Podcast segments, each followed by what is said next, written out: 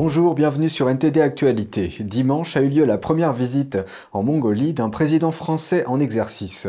Emmanuel Macron s'est rendu à Ulan-Bator pour renforcer la souveraineté énergétique du pays avec le président Oukna Kurelsuk. Cette visite officielle vise à diversifier le commerce de la Mongolie tout en l'invitant à une position plus ferme contre l'incursion russe en Ukraine. Dimanche, le président Emmanuel Macron a déclaré qu'il visait à renforcer la souveraineté énergétique avec la Mongolie et qu'il s'était entretenu avec le président Oukna Kurelsuk sur la guerre en Ukraine lors de sa visite à Ulaanbaatar après le sommet du G7 au Japon. Cette visite, la première d'un président français en exercice dans le pays, a pour but de discuter du commerce et de l'investissement, la Mongolie cherchant à réduire sa dépendance à l'égard de ses voisins chinois et russes. D'abord, nous avons décidé de travailler euh, ensemble pour renforcer notre souveraineté énergétique en fournissant des métaux critiques pour ce qui est de votre pays qui est en, à cette ressource, ce qui passe par des projets à fort impact sur le développement du pays et respectueux des meilleurs standards en matière environnementale et sociale. À cet égard, le partenariat avec Orano est un élément structurant. Un autre objectif de ce voyage est d'inciter les dirigeants de ce pays enclavé a adopté une position plus ferme face à l'invasion de l'Ukraine par la Russie, l'un des principaux thèmes du sommet du G7.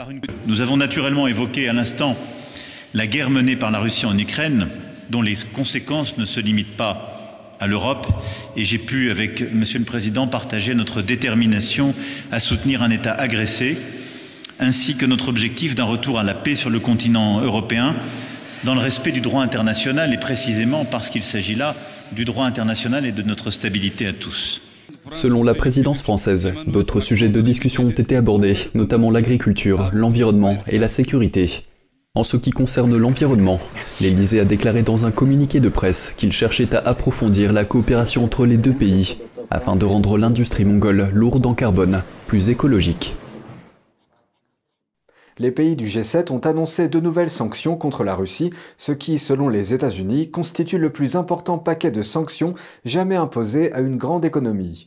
De son côté, le président ukrainien s'est rendu au Japon pour participer à la réunion du G7. Un reportage signé Ariane Pasdar de NTD. La guerre en Ukraine était au cœur du sommet du G7 qui s'est tenu cette année à Hiroshima au Japon. Vendredi, les dirigeants ont présenté de nouvelles sanctions contre la Russie, visant, je cite, à priver la Russie des technologies, des équipements industriels et des services du G7 qui soutiennent sa machine de guerre. La Maison-Blanche affirme qu'il s'agit de l'ensemble de sanctions et de mesures de contrôle des exportations le plus vaste jamais imposées à une grande économie. Les pays du G7 se sont également engagés à prendre des mesures contre les acteurs des pays tiers qui aide matériellement la Russie dans la guerre. Le président russe Vladimir Poutine a réagi aux sanctions vendredi. La propagande anti-russe la plus puissante est diffusée. Les attaques contre notre histoire, notre culture et nos valeurs spirituelles se poursuivent. De même que les tentatives de fracturer la fraternité et l'unité des peuples de notre pays. Vendredi également, Biden a déclaré que les États-Unis soutiendraient un effort conjoint visant à former les pilotes ukrainiens sur des avions de quatrième génération, notamment des F-16. La formation devrait avoir lieu en Europe, avec la participation de personnel américain. Elle devrait débuter dans les semaines à venir et durer plusieurs mois. Le président ukrainien Volodymyr Zelensky a salué cette décision, la qualifiant d'historique. Un fonctionnaire ukrainien avait annoncé vendredi la participation en personne de Zelensky au sommet du G7. Des choses très importantes seront décidées là-bas et la présence de notre président est donc absolument essentielle pour défendre nos intérêts. Le président Biden a rencontré samedi les autres dirigeants du Quad, une alliance informelle entre le Japon, l'Inde, l'Australie et les États-Unis. La Maison-Blanche a déclaré dans un communiqué que les dirigeants accueilleront favorablement les nouvelles coopérations du Quad dans la technologie numérique sécurisée, les câbles sous-marins, le renforcement des capacités d'infrastructure et la connaissance du domaine maritime. Les pays devaient se rencontrer après le sommet du G7, mais le programme a été modifié car Biden est rentré aux États-Unis plus tôt pour poursuivre les négociations sur le plafond de la dette. Ariane Pasdar, NTD Actualité. Et au sujet des sanctions contre la Russie, l'Union européenne et la Grande-Bretagne s'apprêtent à interdire les diamants russes pour soutenir l'Ukraine. Les exportations lucratives de métaux de la Russie pourraient également être la cible d'une nouvelle série de sanctions.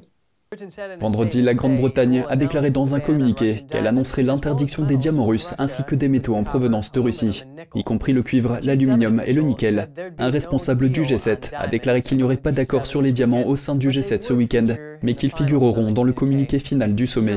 Le président du Conseil européen a déclaré que l'Europe était également disposée à restreindre les ventes de diamants russes. Toutefois, un débat complexe au sein de l'Union européenne pourrait faire dérailler l'initiative. La Belgique, qui abrite à Anvers le plus grand centre de commerce de diamants au monde, est en effet opposée à une interdiction. Des parlementaires américains étaient en visite à Londres pour réclamer des mesures plus strictes vis-à-vis de la Chine. Cette visite intervient au lendemain de la signature par le Royaume-Uni et le Japon d'un accord de défense historique destiné à contrer l'agression du régime chinois. Jan Warrell de NTD nous donne les détails de cette visite.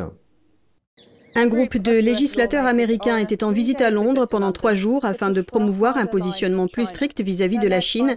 La délégation a été dirigée par Mike Gallagher, le président républicain de la commission du Congrès américain sur le Parti communiste chinois. Cette visite intervient alors que les États-Unis mettent davantage l'accent sur les politiques visant à contrer la coercition du PCC à l'échelle mondiale. En tant qu'allié majeur des États-Unis, la Grande-Bretagne a critiqué les violations des droits de l'homme par Pékin, mais a pourtant récemment montré des signes d'engagement plus étroit avec le régime chinois. Cependant, le Royaume-Uni et le Japon ont signé vendredi un nouvel accord sur la région Indo-Pacifique. Baptisé Accord d'Hiroshima, il renforce les liens entre les deux pays en matière de sécurité et d'innovation. Voici un rappel des propos tenus par le Premier ministre britannique sur la région Indo-Pacifique avant leur rencontre. Nous renforçons notre engagement dans la région pour travailler avec des alliés comme l'Australie et le Japon afin de veiller à ce que la région du Pacifique reste libre et ouverte. Nous ne voulons pas que le statu quo soit modifié par la force ou la coercition. L'accord vise à améliorer l'approvisionnement en semi-conducteurs ainsi que l'approvisionnement en métaux et terres rares utilisés dans la fabrication des appareils électroniques. Ce marché est dominé par la Chine. L'accord précise que la position des pays sur Taïwan reste inchangée. Jen NTD Actualité, Londres. L'intelligence artificielle pourrait-elle mettre les mathématiciens au chômage? Apparemment pas pour tout de suite. Les éducateurs plaident en faveur d'une réglementation en matière de sécurité et pointent du doigt les failles des chatbots. Andrew Thomas de NTD fait le point sur la situation. ChatGPT d'OpenAI et d'autres chatbots font des vagues dans le monde universitaire. Les outils d'IA peuvent rédiger des dissertations, générer des images ou des vidéos, mais aussi faire des mathématiques. Mais des mathématiciens ne sont pas totalement convaincus de leur efficacité. Pour que les mathématiques soient vraiment des mathématiques, elles doivent fonctionner au niveau de la logique et de la raison. Un milliard d'exemples prouvant que quelque chose est vrai n'en font pas une vérité, et c'est une frontière que l'IA n'a pas encore réussi à franchir. Mais l'IA est-elle vraiment intelligente? Jordi Williamson, professeur de mathématiques, pense que son métier n'est pas menacé pour l'instant. L'IA ne va pas me remplacer à court terme parce qu'elle ne peut toujours pas raisonner. Ainsi, l'IA ne peut toujours pas faire de manière très fiable la réflexion difficile et laborieuse que nous faisons en tant que mathématiciens tous les jours. Les chatbots sont plutôt doués pour résoudre des problèmes mathématiques simples, mais il reste encore beaucoup à faire. Les mathématiques traitent de l'abstrait, ces concepts n'existent pas dans la réalité. La question est donc de savoir pourquoi nous nous intéressons à ceux à qui nous enseignons et avec qui nous menons des recherches, et pas à tous les autres. Il y a peut-être une certaine sensibilité esthétique, surtout dans les mathématiques pures, qui les rend plus proches peut-être des arts créatifs. Williamson pense que des réglementations sont nécessaires pour la sécurité de tous. Les deepfakes sont un exemple où l'IA peut reproduire l'apparence physique et la voix d'une personne. Je trouve cela à la fois passionnant et extrêmement inquiétant. J'ai l'impression qu'une grande vague s'approche de nous et que nous n'avons aucune idée de ce qui va se passer.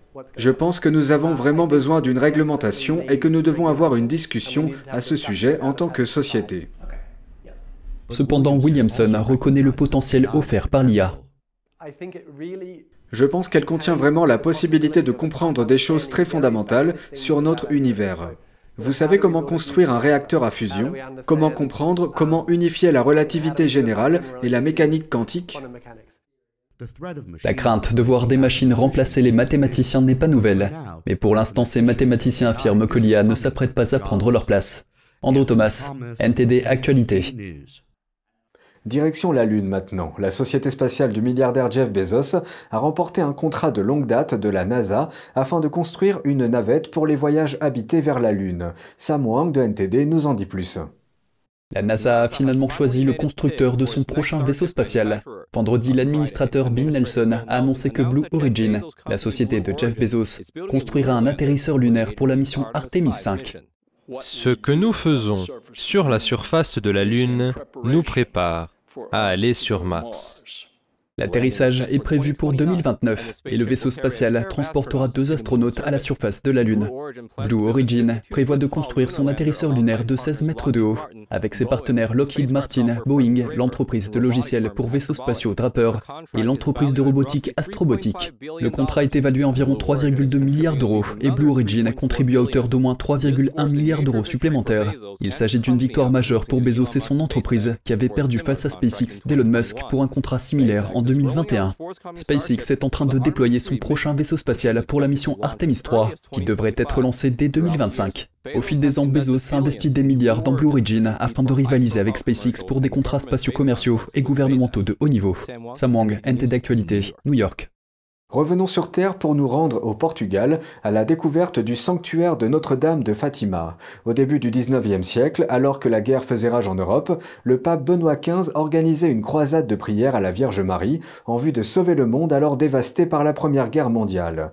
Une semaine plus tard, son appel angoissé reçut une réponse venue directement du ciel, obtenue par l'intermédiaire de trois petits bergers portugais. Notre journaliste Laetitia Rodriguez est partie sur les traces de ces témoins de la parole mariale pour nous faire connaître leur histoire. Le sanctuaire de Notre-Dame de Fatima est un grand centre de pèlerinage marial catholique situé à Cova da dans la ville de Fatima au Portugal. Ce lieu bien connu des fidèles, l'un des principaux sanctuaires mariaux du monde, accueille chaque année environ 5 millions de visiteurs venus du Portugal et du monde entier. Lors des célébrations les plus importantes, le 13 mai et le 13 octobre, la foule approche le million de pèlerins venus commémorer un événement qui a bouleversé le monde de la chrétienté au cours de l'année 1917. Dans le lieu dit Covadairie, trois petits bergers ont été témoins, il y a plus de 100 ans, d'une apparition de la Vierge Marie alors qu'ils étaient en train de garder leur troupeau de brebis. Lucia, âgée de 10 ans, et ses cousins Francisco et Jacinta, âgés respectivement de 9 et 7 ans, étaient agenouillés pour réciter leur chapelet sous les douze coups de midi lorsque leur prière fut interrompue par deux brillants éclairs venus déchirer un ciel pourtant sans nuages. À quelques mètres d'eux, sur les branches d'un chêne vert, une belle dame plus étincelante que le soleil leur aurait demandé de revenir ici le 13 de chaque mois, durant six mois consécutifs, leur recommandant de réciter souvent le chapelet, de faire pénitence et de prier pour les pécheurs du monde entier. Les enfants se plieront aux exigences et retourneront chaque 13 du mois pour vivre de nouvelles apparitions, peu à peu accompagnés de fidèles ayant entendu parler des miracles. Le 13 juillet, la foule des curieux se chiffre à 5000 et en août à près de 20 000. À quelques forêts d'oliviers du lieu de culte se trouve le village dans lequel ont vécu les trois enfants. Un monument y a été érigé pour commémorer la quatrième apparition de la Vierge ayant eu lieu le 19 août 1917. Le 13 octobre 1917, en dépit de la pluie, environ 70 000 personnes accourent devant le chêne des apparitions désormais célèbre. C'est ce jour-là qu'aura lieu le dit miracle du soleil, un phénomène céleste observé par la foule et aperçu distinctement à plusieurs kilomètres à la ronde. Les participants décriront par la suite des phases successives durant lesquelles ils auraient observé le Soleil sous forme d'un disque argenté mat avec une couronne brillante tournant dans le ciel et projetant les couleurs de l'arc-en-ciel tant sur les nuages que sur le paysage et la foule rassemblée. Suite à ce phénomène céleste, la plus âgée des trois enfants, Lucia, annonce à la foule que la Vierge a promis que la guerre finirait bientôt et que les soldats rentreraient au pays. Elle demande également la construction d'une chapelle dédiée à Notre-Dame du Rosaire. Certains fidèles présents lors du miracle du soleil vont s'investir pour mener à bien la construction de la célèbre chapelle des apparitions. Les années qui suivront les apparitions mariales seront douloureuses pour les trois jeunes enfants qui seront moqués par certains sceptiques et athées. Francisco et sa sœur Jacinta mourront seulement quelques années plus tard de maladie.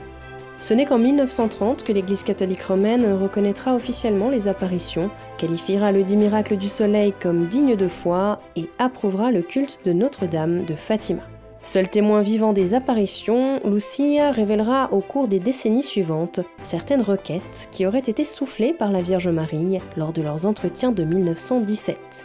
L'une d'entre elles, qui ne fut révélée publiquement qu'en l'an 2000, disait ceci Pour empêcher cette guerre, je viendrai demander la consécration de la Russie à mon cœur immaculé. Si on accepte mes demandes, la Russie se convertira et nous aurons la paix. Sinon, elle répandra ses erreurs à travers le monde, provoquant des guerres et des persécutions contre l'Église. Les bons seront martyrisés, le Saint-Père aura beaucoup à souffrir, diverses nations seront détruites. À la fin, mon cœur immaculé triomphera. Et c'est ainsi que s'achève cette édition, merci de nous avoir suivis. Vous pouvez suivre tous les programmes de NTD sur Ganjing World, la plateforme 100% propre, en tapant www.ganjing.com fr ou en cliquant sur le lien qui se trouve sous notre vidéo YouTube. Je vous souhaite à toutes et à tous, et de la part de toute l'équipe, une excellente soirée sur NTD.